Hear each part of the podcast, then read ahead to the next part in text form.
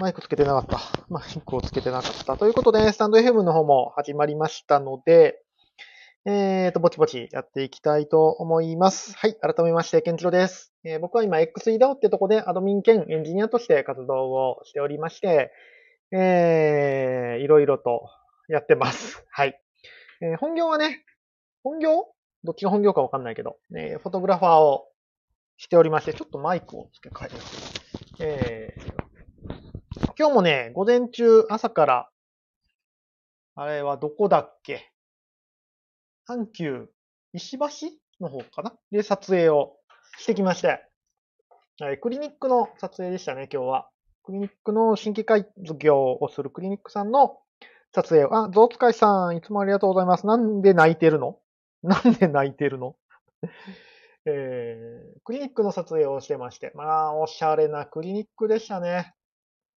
あの、若い先生だったので、まあ、若い先生が新規で開業するとなると、やっぱおしゃれなところが多くて、おしゃれなクリニックはね、撮影のしがいがありますね。がっつり撮らせていただきました。うん、面白かったな。で、あのー梅田の方にね、ちょうど朝出たので、帰りちょっと、えっ、と、阪急乗って、阪急で行ったので、阪急で梅田まで戻ってきて、あの、JR のね、環状線に乗り換えるついでに、久々にあの、ヨドバシカメラに行きましたね。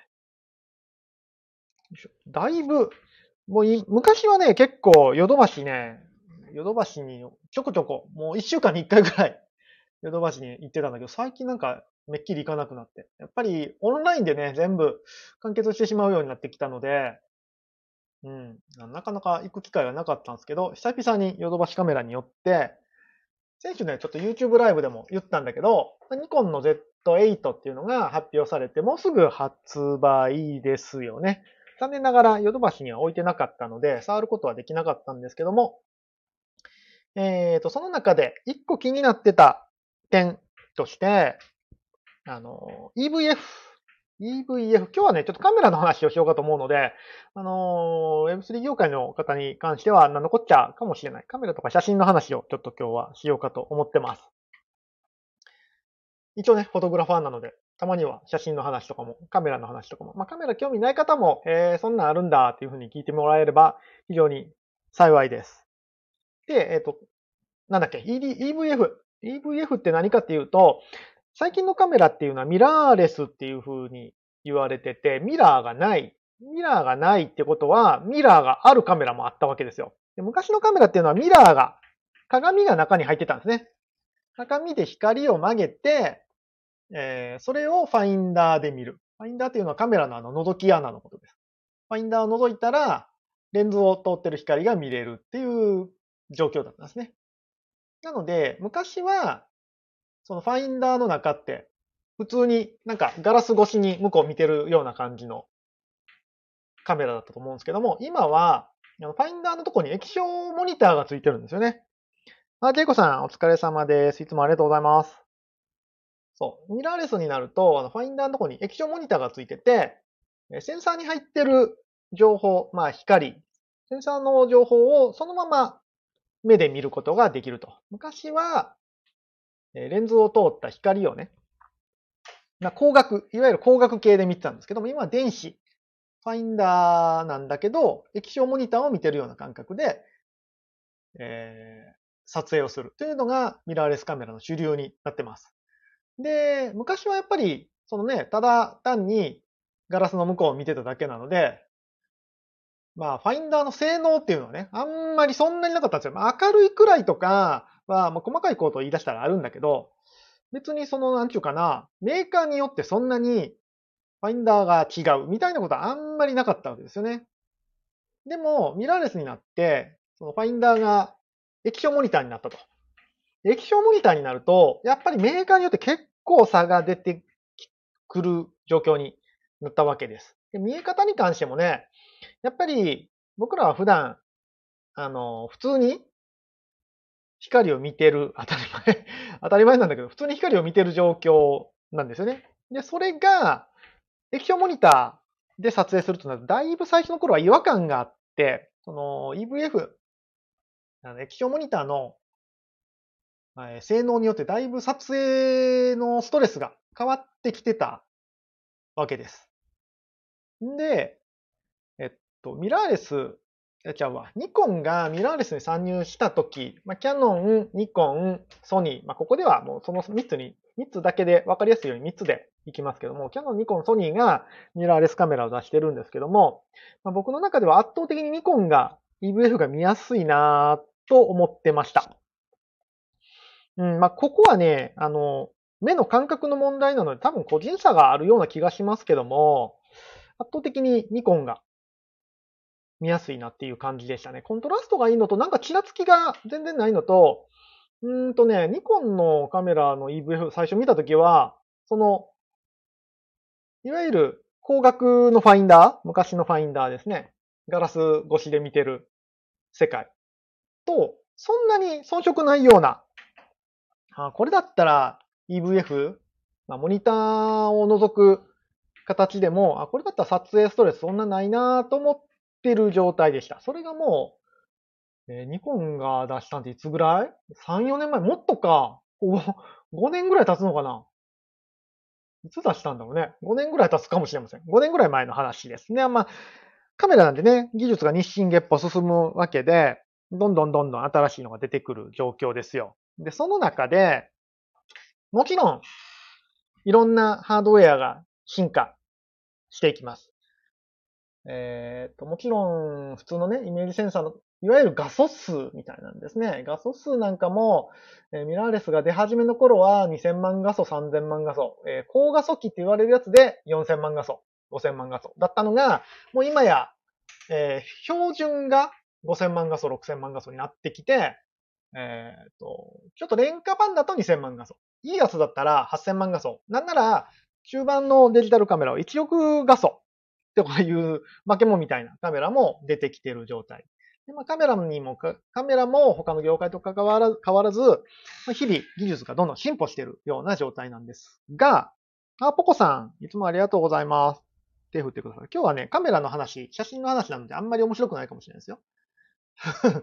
あのそんな話もあるんだな、ぐらいに思っておいてください。で、そう。あの、やっぱりね、撮影者って、えっ、と、カメラをね、やっぱ好きな人っていうのは、うんと、特に僕なんかは撮影のストレスっていうのをね、なるべく減らして、撮影を撮ることに集中したいんですよ。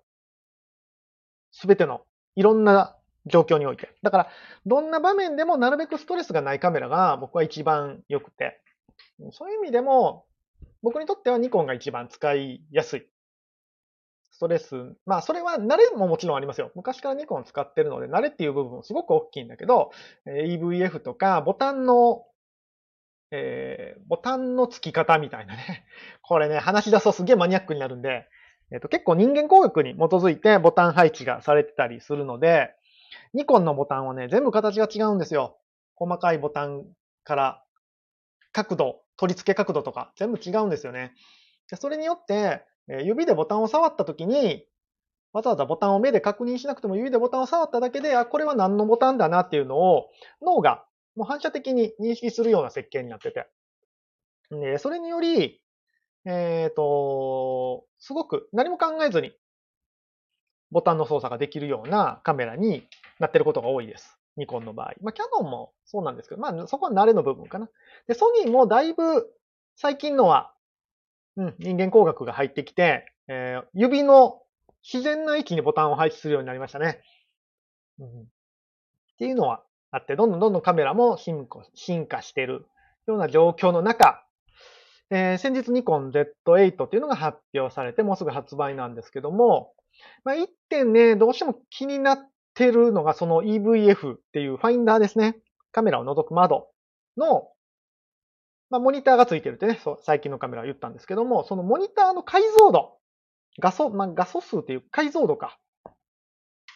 モニター解像度が、えっ、と、ニコンのカメラは、当初、僕がも、えっ、と、ニコンが、あミラーレスに参入し始めた初期の頃から変わってないんですよね。おそらく。まあ、チューニングとかは変わってるのかもしれないけど、おそらく同じモニターを使い続けてるんじゃないかなっていうような気がします。間違ってたら何かしらで教えてください。で、一方、キャノン、ソニーに関しては、えー、世代ごとに着実にモニターが進化してて、うんと、単純にモニター解像度だけで言うと、確かニコンが200万画素とかだったかな ?200 万、300万ぐらいじゃなかったかな？で、キャノンが、キャノンの最新機種、キャノン R5 なんかは、確かもう全然これ、あの、間違ってる可能性ありますけど、えっ、ー、と、500万画素ぐらい。で、ソニーの、えー、α7R5 かな？最新のやつ。なんかは、えっ、ー、と、900万画素かな？か、ちょっと正確な数字忘れたんですけど、っていうぐらい、かなりね、モニター EVF の解像度に関しては水を開けられているような状態だなというふうに思ってました。でですね、うん、まあ、カタログスペックで言ったら、ちょっと劣ってるんだけど、まあ、さっきも言ったように EVF って目の感覚のものなので、あ、シンタンさん、いつもありがとうございます。みんな手を振ってくださって、一面が揃ってきました。ありがたい話。そう、そういう感じでね、EVF って、あの、感覚のものなので、目のね、目に合うかどうかっていうのが非常に重要になるので、単純に画素数、画素数解像度ってわけでもないんですよね。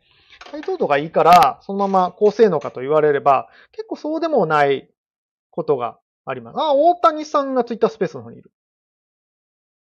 めっちゃ、めっちゃご無沙汰してます。お元気ですか？カメラの話と言って寄ってきましたね。大谷さんだったらこれ何話しても大丈夫だから、下手なこと話しても大丈夫でしょ。叩かれることはなさそうや。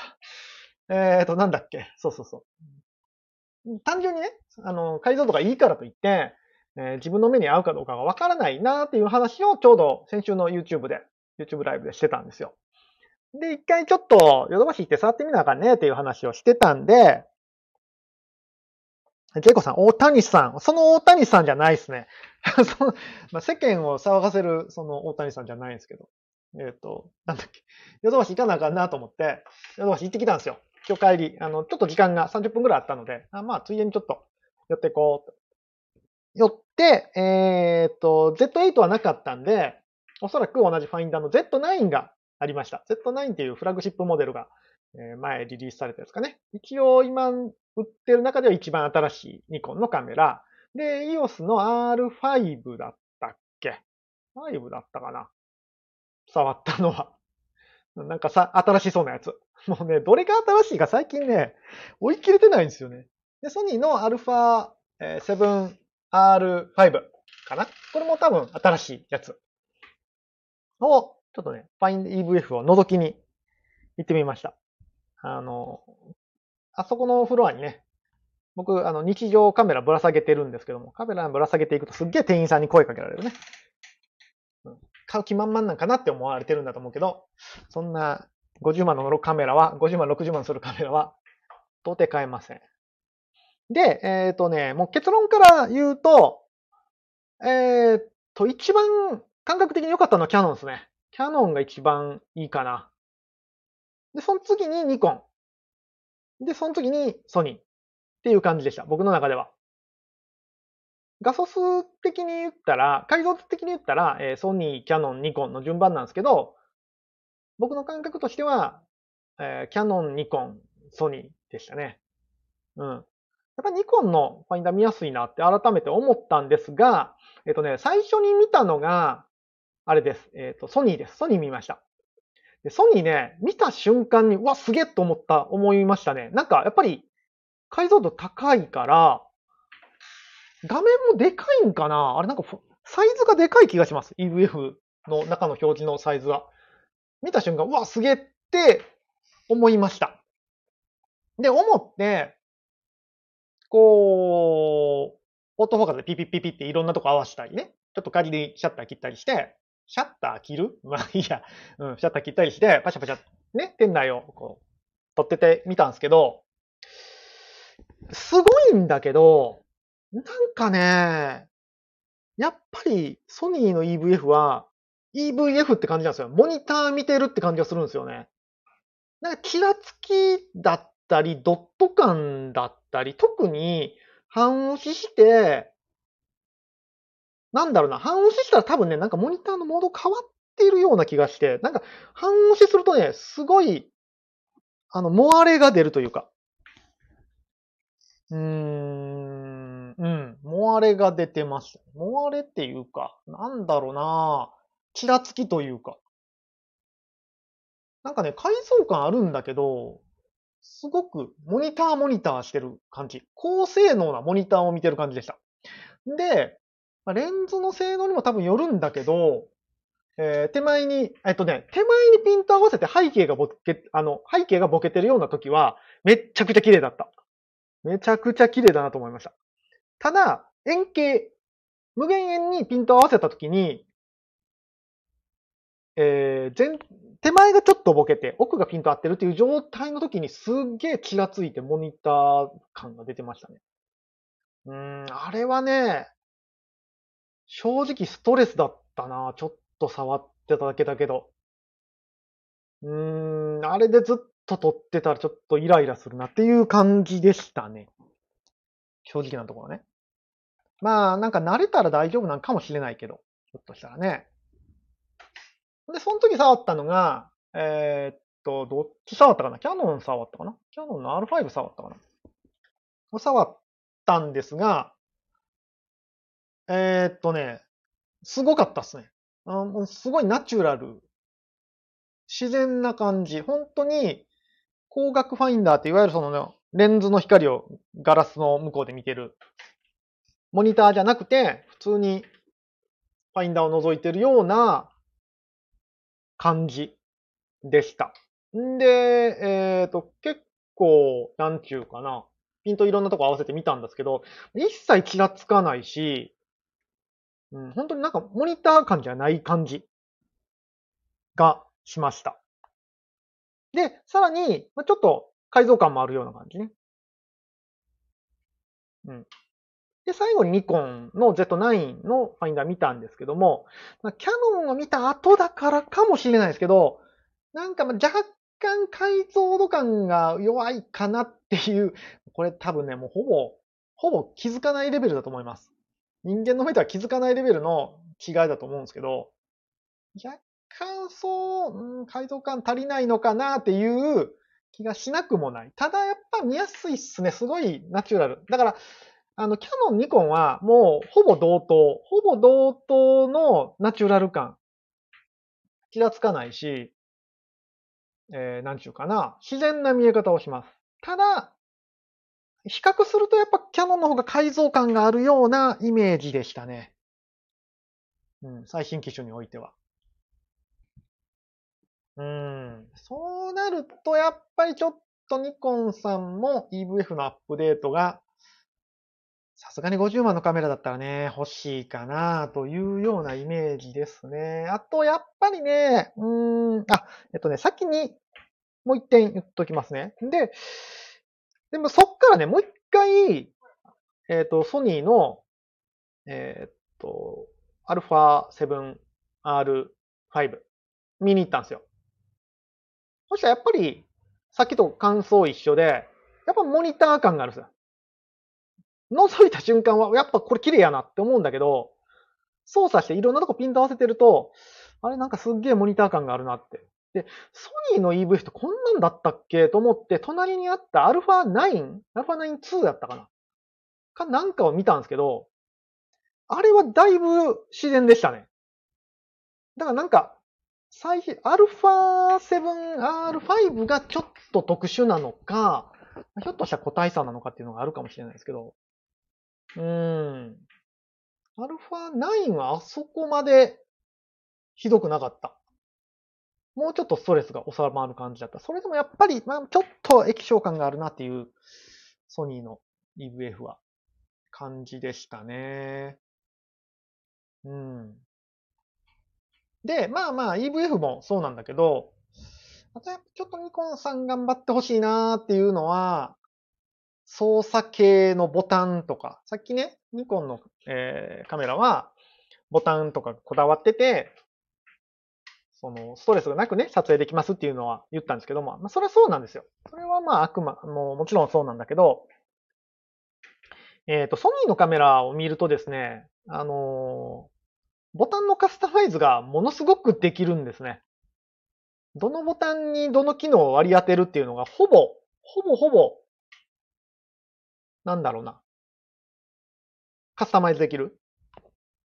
かたやニコンのカメラを見ると、えっ、と、ニコンの Z9 とかボタンたくさんあるんだけど、もう最初から割り当てが決まってるんですよね、ほぼ。ほぼすべて。ここは何々のボタンで、ここは何々のボタンで、カスタマイズができないんですよ。で、ミラーレスって結構人によって撮り方が違うと思うんです。でそうなった時に、やっぱボタンのカスタマイズは欲しいななるべく多く。うーん、Z9 なんかは、左上、左肩のところに、あの、4つぐらいボタンがあるんだけど、もう決まってて、何があったかな？ブランケットと、なんかとなんかとなんかなんですけど、僕、ブランケットのボタンなんてまず使わないですからね。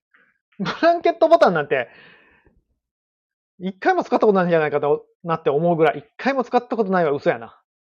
一回ぐらいは使ったことある。